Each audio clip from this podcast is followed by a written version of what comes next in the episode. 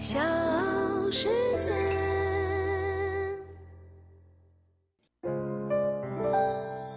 大咖故事，故事舅舅，越说越有。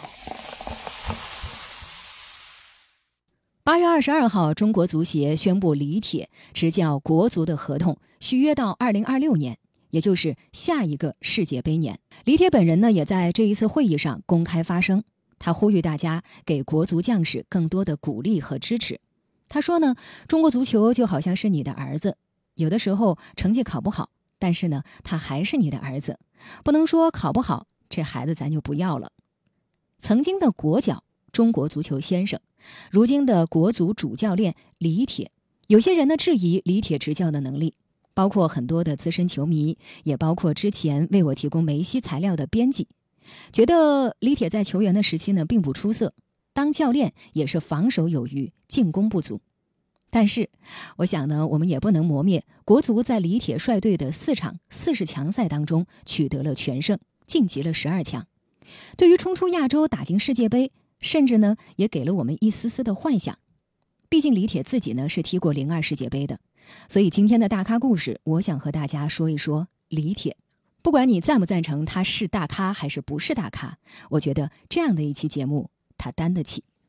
我是唐莹，欢迎各位收听和订阅大咖故事。在评论区呢，你也可以留言你对国足的批评啊，包括对他的表扬，甚至对他的支持，还有对他的反对，都是可以的。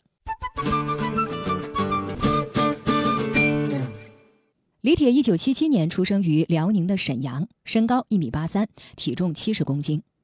一九八五年，八岁的李铁就进入了辽宁少年足球集训班，进入到张颖足球学校接受专业的足球训练。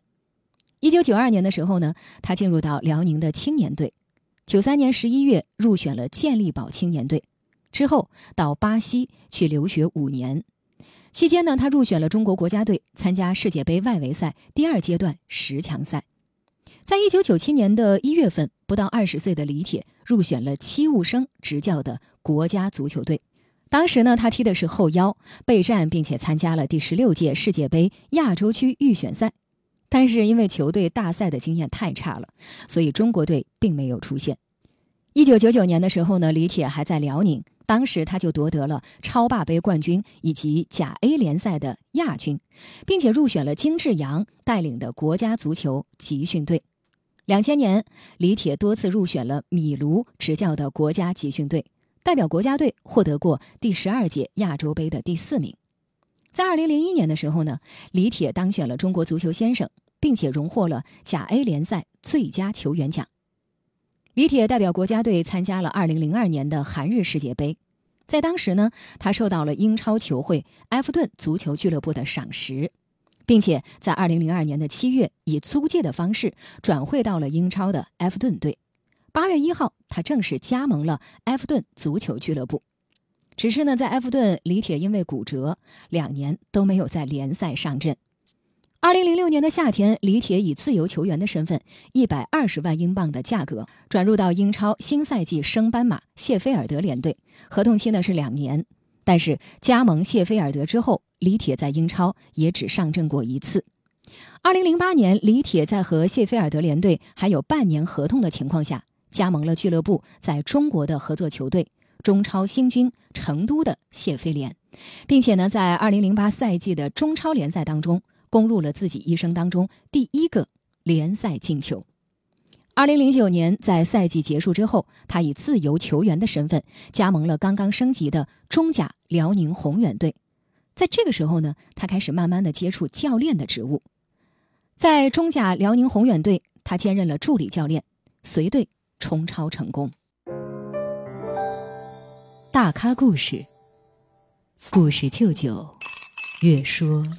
越有。二零零九年，李铁有了中甲辽宁宏远队助理教练的经历之后，二零一二年的五月，李铁被里皮邀请到了广州恒大做体能助理教练。二零一四年的五月，他再一次进入到中国男足国家队，辅佐佩兰。二零一五年的六月，广州恒大的中方教练李铁正式呢向俱乐部提出了辞职，结束了自己在恒大队三年零一个月的执教工作。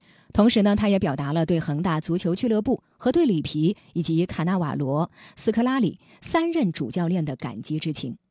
也是在这一年的七月，河北华夏幸福官方宣布，中国男足助理教练李铁正式加盟河北华夏幸福，出任河北华夏幸福足球俱乐部的常务副总经理、体育总监，并且呢兼任河北华夏幸福足球队中方教练组的组长。八月份的时候，河北华夏幸福俱乐部官方宣布，球队中方教练组组长李铁担任球队的主教练。二零一六年的二月，李铁、李金羽两位原国足助理教练，因为在职业俱乐部任职，所以呢不再兼任国足的工作岗位。八月份的时候，河北华夏幸福足球俱乐部就宣布，经过协商，李铁呢不再担任河北华夏幸福足球队的主教练。在执教华夏的这一年时间当中，李铁率队实现了冲超的目标。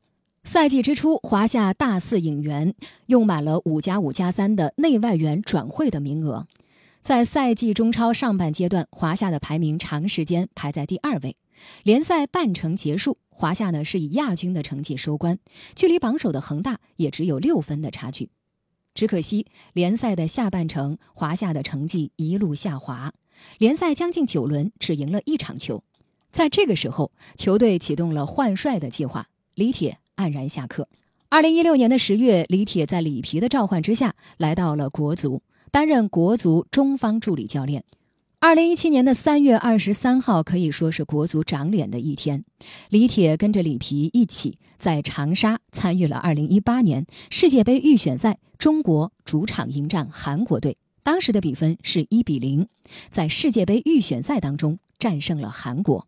二零一七年的十一月，中甲武汉卓尔俱乐部宣布由李铁担任主教练。十二月六号，中国足球官方消息说，李铁不再担任国家队的领队兼助理教练的工作。二零一八赛季，李铁带领武汉卓尔冲超成功。二零一九年，里皮辞去了国足主教练的职务。就在危难时刻。李铁接任了主教练。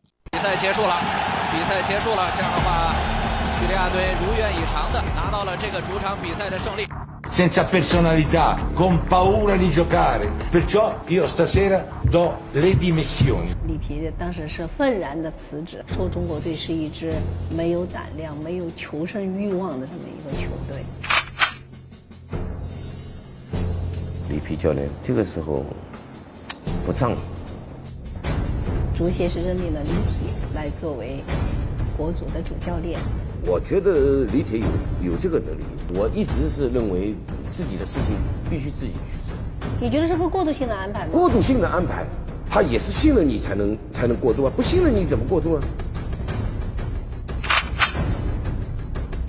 中国球员不是不能做到，这点信心要有。我觉得他这个后面的比赛，李铁全部能赢。李铁是出自健力宝青训，当时呢和李金羽、张小瑞、隋东亮合称“四小天鹅”。曾经呢，他被看作是国足崛起的希望。李铁在场上的位置是后腰，以体力强、耐力好著称。有他参加的比赛，不管是国家队的比赛还是俱乐部的比赛，打到最后时刻还能够满场飞奔的，不用看号码，肯定是李铁。当然，和跑不死同样著名的是不射球。当时不射球是李铁的常态，而且不是一场两场，整个球员生涯，李铁几乎就没怎么进过球，甚至连射门都很少，这是很多球迷质疑李铁的地方。拿起教鞭之后，李铁在恒大、在国足都做过助理教练，在世界级名帅里皮的身边，肯定学到不少干货。而执教武汉卓尔之后，他也把球队带到了中超第六的位置。李铁的执教风格跟他踢球的风格还很像，不擅长进攻，但是防守还过得去，也擅长跑动。东亚杯上的三场比赛当中，国足的进攻都不怎么好看。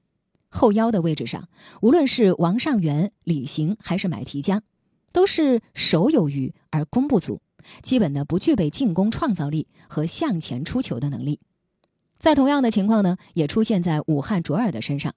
有一个数据就说，武汉卓尔。是全中超最能跑的球队之一，但是在传球、突破、传中、制造定位球、角球等一些进攻数据上，全部都是中超垫底。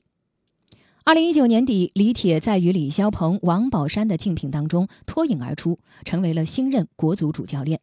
这也是他在担任武汉卓尔主帅、东亚杯国足选拔队主帅之后第三次独立带队。其实，李铁当主教练引来不少争议，很多球迷认为李铁太年轻了，经验不行，当球员的时候踢得也不咋地。但是，李铁对国足的满腔热情还是征服了足协。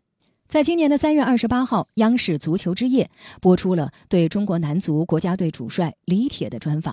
目标，这个目标可能是你已经达成的第一步，就你今天站在一个中央舞台的感觉，有吗？就是我今天是中国国家队主教练，站在中央，终于站在这个中央舞台上。实际上，我是一个特别有计划性的一个人。嗯，我到今天为止很幸运啊，我从六岁开始踢球，一直到现在，我想做的所有事情都成功了。嗯。